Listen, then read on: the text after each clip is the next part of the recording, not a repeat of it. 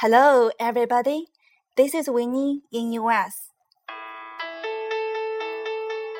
If you ask me what one of the things I like about China is, I would say no tipping for service, especially when dining out at restaurants.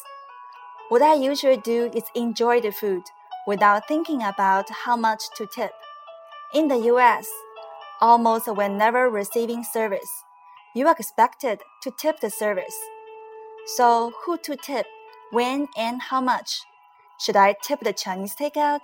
What about a hotel bellhop? Today, we have Joshua here giving us the tipping culture in the US.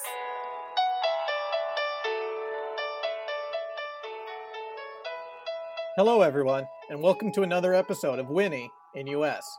My name is Joshua, and as someone born and raised in America, I'm going to go over a little about American culture. Today, we'll be going over tipping. Here are 12 tipping suggestions for the many different services you might deal with as a traveler or visitor in the US. That said, let's get started. Number 1 Taxi and limo drivers. A 2 to $3 tip is usually fine, but you might want to give more if he helps you with your bags or takes special steps to get you to your destination on time. Number 2 Hotel bellman. Again, $1 per bag is standard, Tip when he shows you to your room, and again if he helps you on checkout. Tip more if he provides any extra service. As a note, a $5 tip upon arrival can usually guarantee you special service if you need it. Number 3. A doorman. Usually, a $1 tip for hailing a taxi is alright. However, you may want to tip more for special service, such as carrying your bags or holding an umbrella for you in the rain. Number 4. Front desk service or the concierge. Tip for special services such as making restaurant or theater reservations, arranging sightseeing tours, and that sort of thing. How much you should tip is generally dependent on what kind and how complex the services given to you are. That said, somewhere between 2 to $10 is standard. You may choose to tip for each service or all at once when you leave. However, if you want to be certain of special treatment from the concierge, Consider a 10 to $20 tip when you first get there. Number 5. Hotel maid. The hotel maid is easy to forget about when it comes to tipping because they usually do their work when you're not around. If you're staying for more than one night, $1 per night is standard. You should leave the tip in the hotel room in a marked envelope. Number 6. Parking attendant. Tip $1 to $2 when your car is delivered. Number 7. The coat man, or a cloakroom attendant. If there is a charge for the service, a tip is not necessary. However, if there is no charge, or extra care is taken with your coat and bags, a $1 to $2 tip is best. Number 8. Tour guides and charter bus drivers. If a tip is not already included with the bill, tip $1 for a half day tour, $2 for a full day tour, and anywhere from 5 to $10 for a week long tour. If you have a private guide, be sure to tip more. Number 9. A waiter. 15% for average service, 20% for exceptional service. For poor service, leave 10% or less. It is okay to leave nothing for very poor service, but only if you're sure it's the waiter's fault. Number 10. A bartender. $1 a drink or 15% of the total bill. Tip ahead of time or pre tip for special service. Number 11. Delivery person such as pizza or Chinese food. Give 10% or a $2 minimum. Number 12, a barber or hairstylist. Like a waiter, 15% for average service, 20% for excellent service, or 10% if you're not happy with the results. Only choose not to give a tip if you don't plan on going back again. Remember, tipping was intended to be a reward for good service.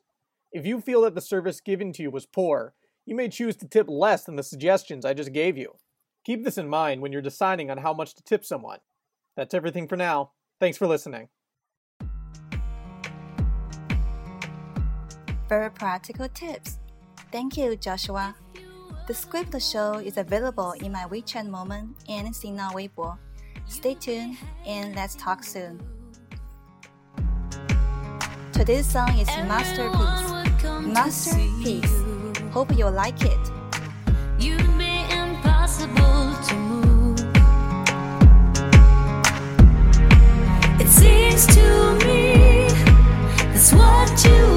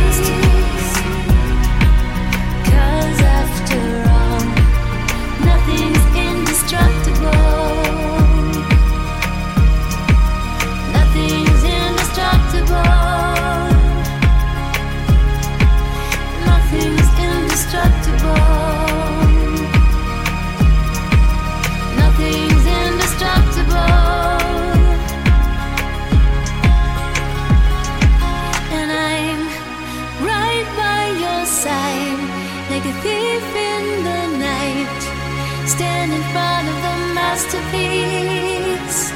And I can't tell you why it hurts so much to be in love with a masterpiece.